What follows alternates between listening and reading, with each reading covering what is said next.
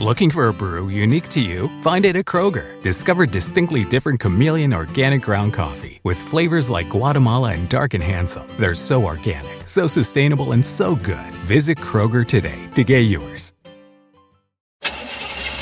That sound is every driver's worst fear. How much will the repairs cost? Is it your engine, your transmission, or worse?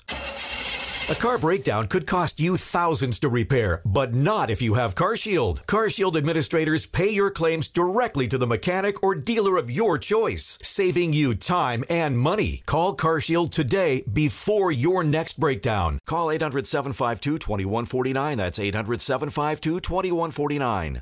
Pablo llama al creyente a imitar a Dios.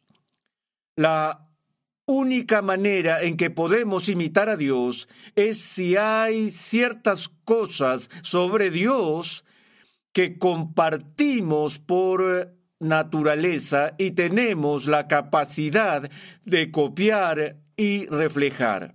Hoy, en Renovando tu mente, los atributos comunicables de Dios.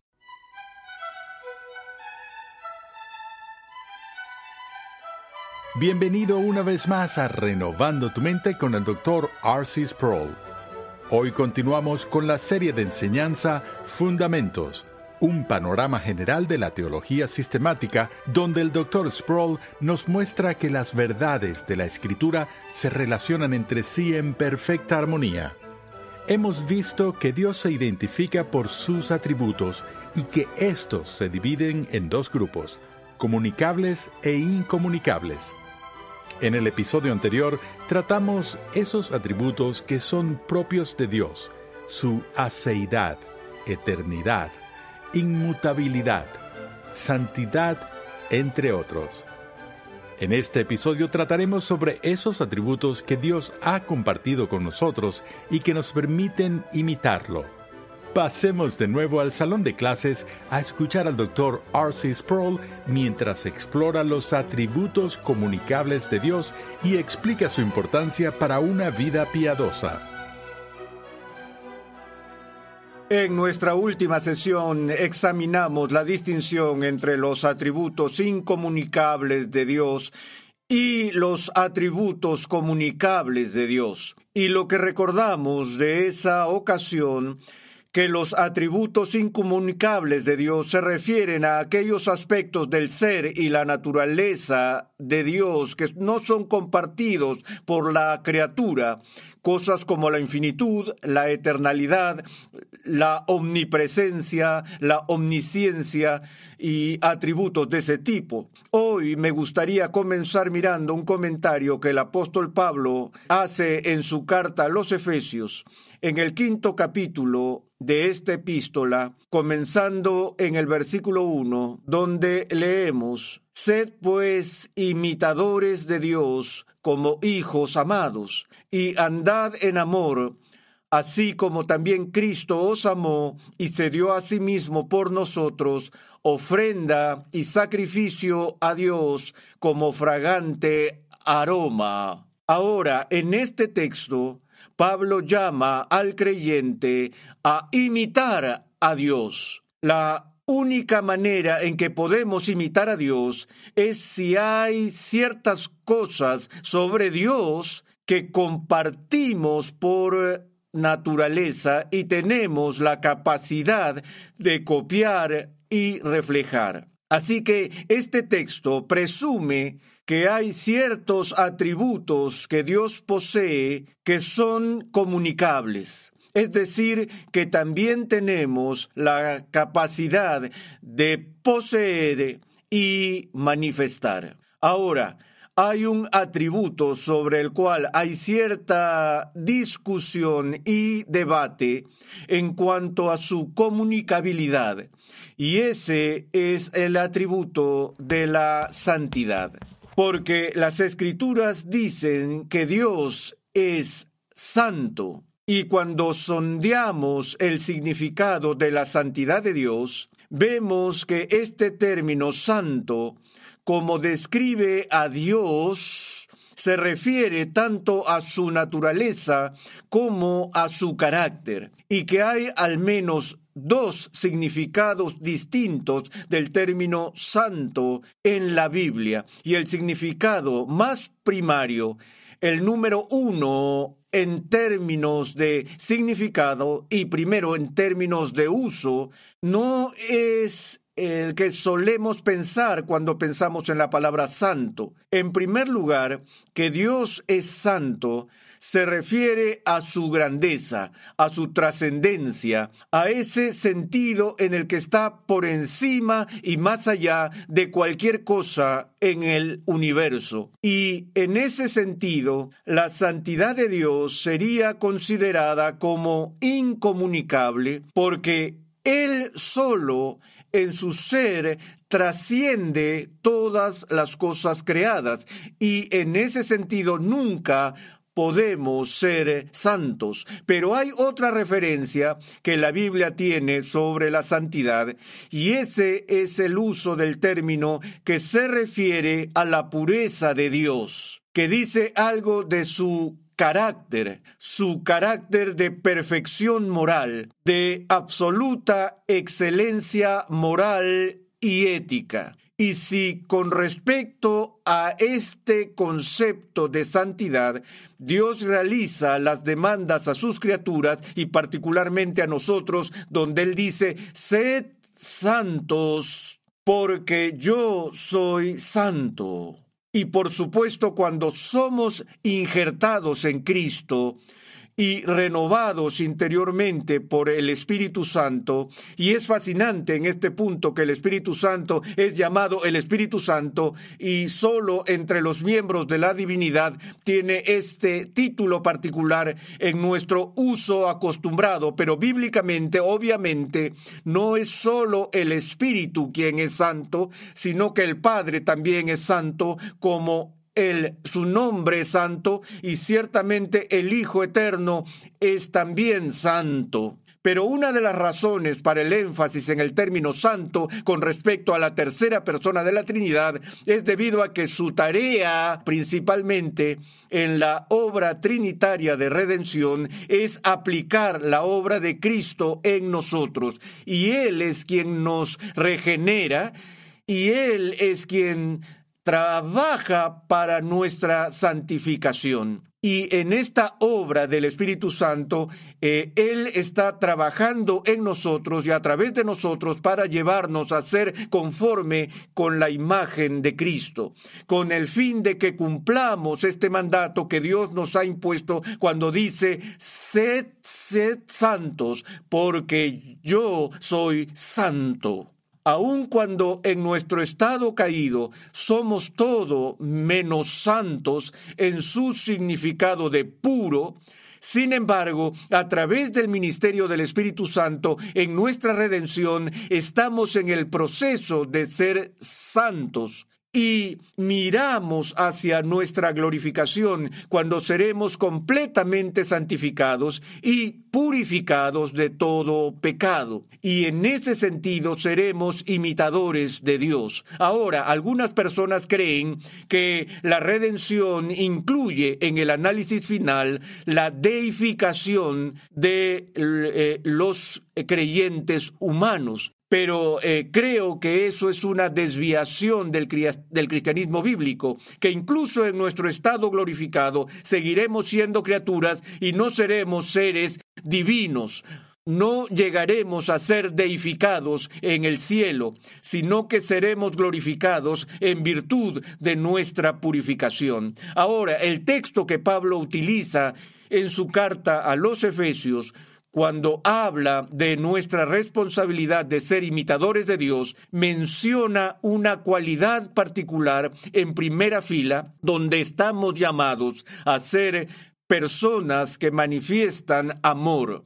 Y las escrituras nos dicen que Dios es amor. Y el amor de Dios es algo que es tan descriptivo de su carácter y es uno de sus atributos morales que también estamos llamados a imitar. Así que esta es una cualidad que no pertenece solo a Dios, sino que se comunica a sus criaturas. Amados, Dios es amor y el amor es de Dios. Y todos los que aman en el sentido de este ágape del que hablan las escrituras eh, han nacido de Dios. Y así su amor es otro eh, atributo que puede ser imitado. Y estamos llamados a imitar como sus hijos. Además, cuando hablamos de la bondad de Dios, eh, este es otro atributo, otro de los atributos morales que estamos llamados a emular, aunque la escritura da una descripción muy sombría de nuestra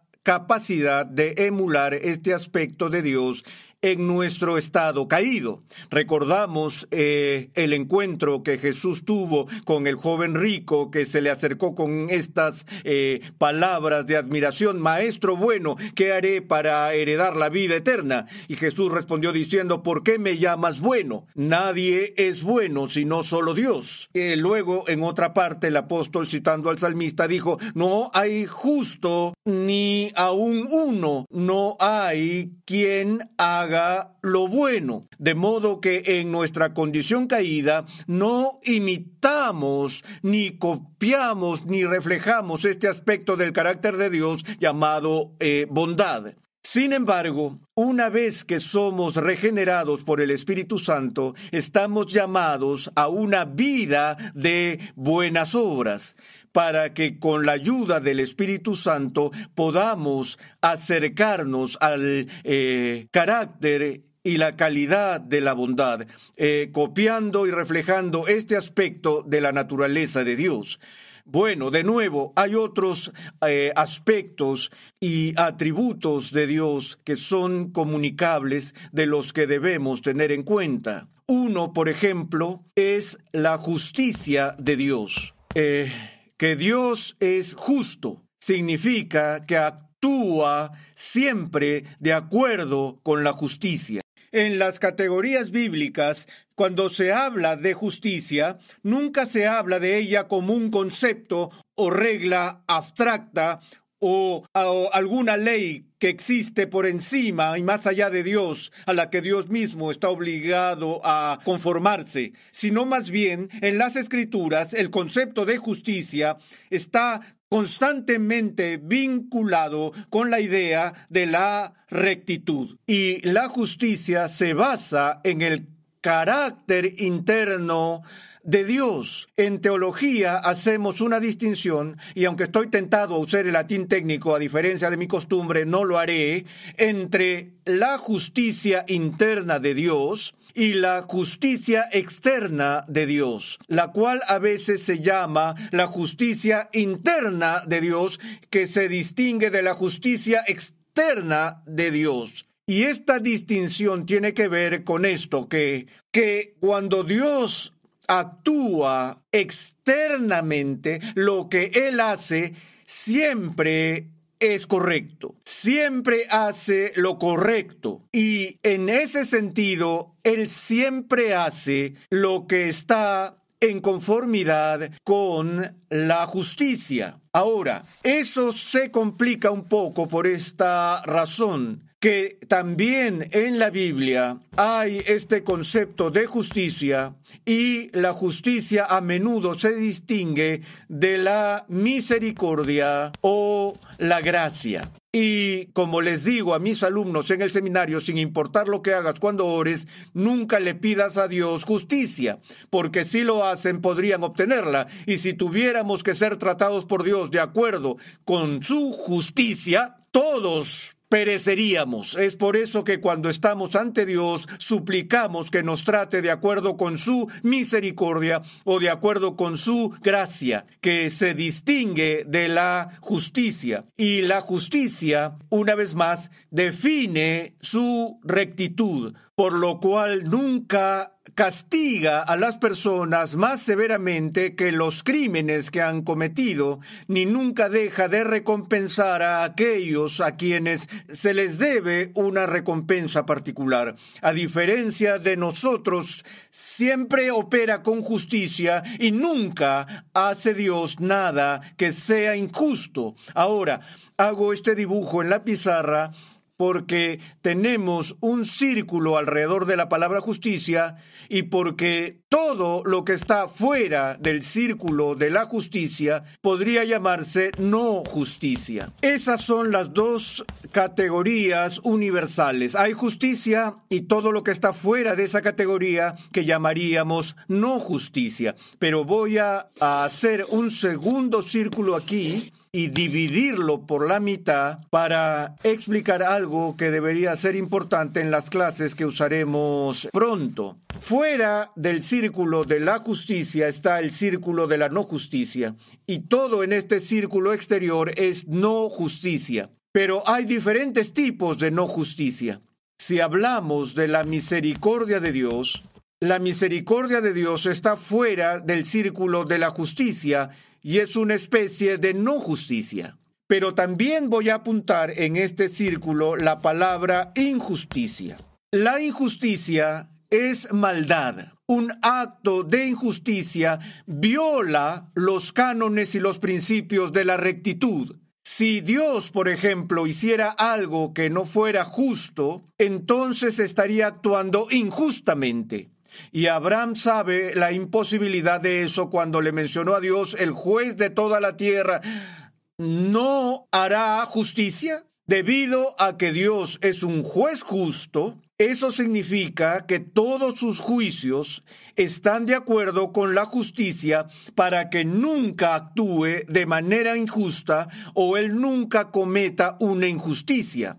Ahora, donde la gente se confunde es con respecto a la calidad de la misericordia o de la gracia, porque la gracia no es justicia. Y vemos que la gracia y la misericordia están fuera de la categoría de la justicia, pero no están dentro de la categoría de injusticia. No hay nada de malo en que Dios sea misericordioso, no hay nada malvado con el que manifieste gracia. De hecho, en cierto sentido, tendríamos que extender esto, aunque la justicia y la misericordia no son lo mismo, la justicia está vinculada a la rectitud y la rectitud a veces puede incluir en ella la idea de misericordia y gracia. La razón por la que necesitamos distinguirlos es porque la justicia es algo que es obligatorio para la rectitud, pero la misericordia y la gracia son siempre eh, acciones que Dios toma libremente.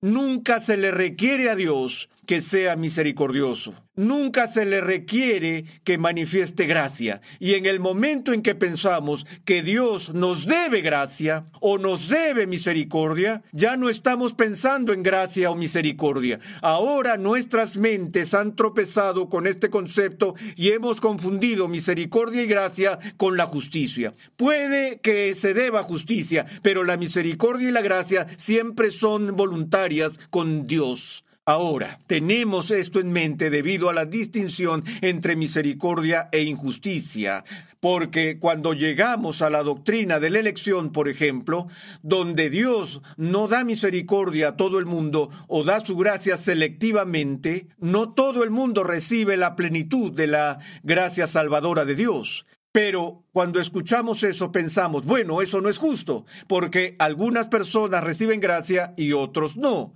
¿Hay algo malo en eso? Bueno, no, porque algunas personas reciben justicia a manos de Dios, otras personas reciben gracia de sus manos, y lo exploraremos más plenamente en nuestra próxima sesión. Pero por ahora quiero que entendamos que la justicia de Dios está relacionada con su justicia interna. Dije hace unos momentos que eh, hablamos de su justicia externa y de su justicia interna, su justicia externa y su justicia interna. Ahora, lo que esto significa es esto, que Dios siempre hace lo correcto. Sus acciones, su comportamiento externo, siempre corresponde a su carácter interno.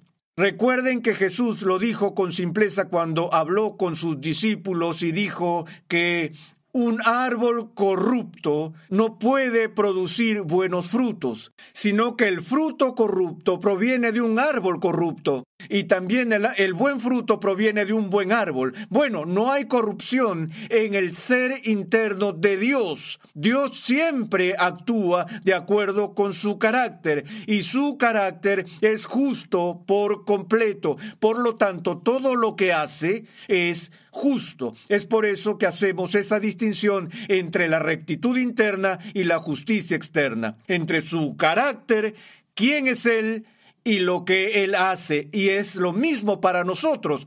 No somos pecadores porque pecamos. Pecamos porque somos pecadores. Hay algo defectuoso en nuestro carácter interior. Ahora, cuando Dios, el Espíritu Santo, nos cambia interiormente, entonces eso debe manifestarse en un cambio externo de comportamiento, de modo que ahora externamente estamos llamados de nuevo a conformarnos a la justicia de Dios. De modo que somos hechos como criaturas a imagen de Dios con la capacidad de justicia. Somos hechos con la capacidad de hacer lo correcto y actuar de manera justa.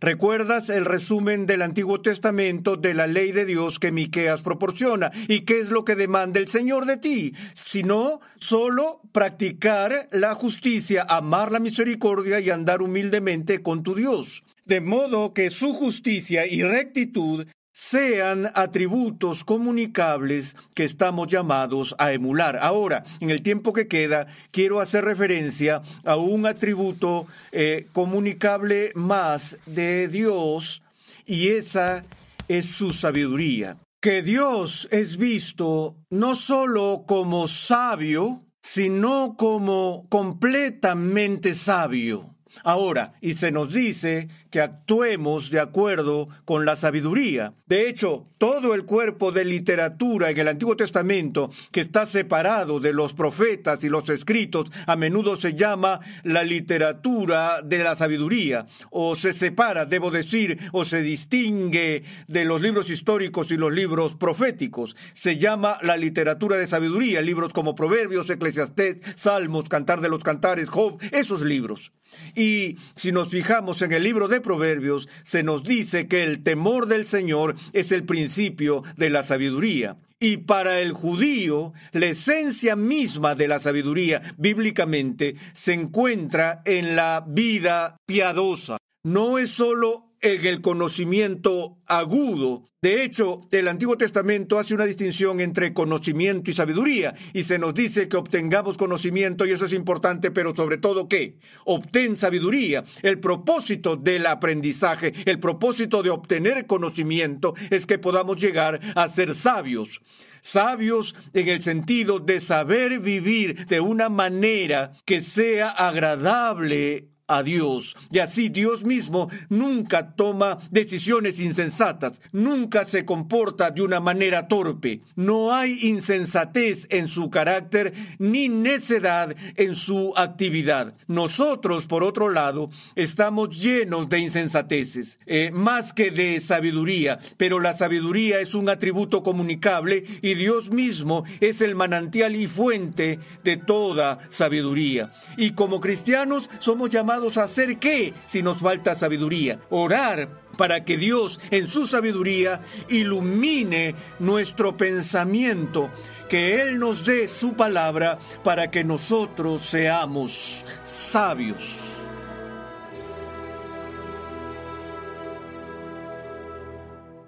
Recordemos lo que el apóstol Pablo nos dice en Efesios capítulo 5 versículo 1. Sed pues imitadores de Dios como hijos amados, y andad en amor, así como también Cristo os amó y se dio a sí mismo por nosotros, ofrenda y sacrificio a Dios como fragante aroma. Nos complace anunciar que la Biblia de Estudio de la Reforma ya está disponible. Esta Biblia de estudio cuenta con más de un millón de palabras de explicaciones versículo por versículo y temáticas con la colaboración de 75 distinguidos pastores y teólogos de alrededor del mundo liderados por el Dr. Arcis Sproul. Para más información, visita la página web biblia de estudio de la reforma.com hoy mismo. Muchos cristianos obedientes se preguntan seriamente cuál es la voluntad de Dios para sus vidas. Sin embargo, cuando hablamos de la voluntad de Dios, tenemos que hacer una distinción entre la voluntad revelada de Dios y la voluntad oculta de Dios. En el siguiente episodio de Renovando tu mente, R.C. Sproul explora estas distinciones y explica cómo aplicarlas de acuerdo a su palabra. Escucha un avance de nuestro próximo programa. Pero tenemos este deseo no piadoso de conocer el futuro. Queremos saber el final desde el principio y eso no es asunto nuestro, eso es asunto de Dios y no nos corresponde a nosotros saber el fin desde el principio y es por eso que Dios es tan severo en sus advertencias en las escrituras contra aquellos que tratan de descubrir el futuro a través de medios ilícitos, tablas de Ouija divinas, cartas de tarot y ese tipo de cosas. Renovando tu mente es una producción de los Ministerios Ligonier, la confraternidad de enseñanza del Dr. R.C. Sproul. Nuestra misión, pasión y propósito es ayudar a las personas a crecer en su conocimiento de Dios y su santidad. Nuestra programación es posible gracias al generoso apoyo en oración y financiero de cristianos alrededor del mundo. Para hacer tu donación, por favor visita nuestra página web renovandotumente.org. Para contactarnos, por favor envíanos un correo electrónico a programa arroba renovandotumente.org con tus preguntas, testimonios y comentarios.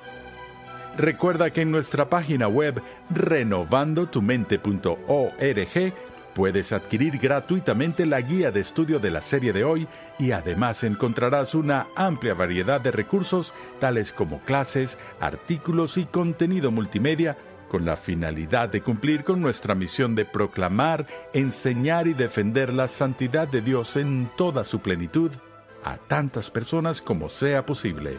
Sintonízanos nuevamente en esta misma emisora y en este mismo horario y únete a nuestra gran comunidad virtual en las redes sociales.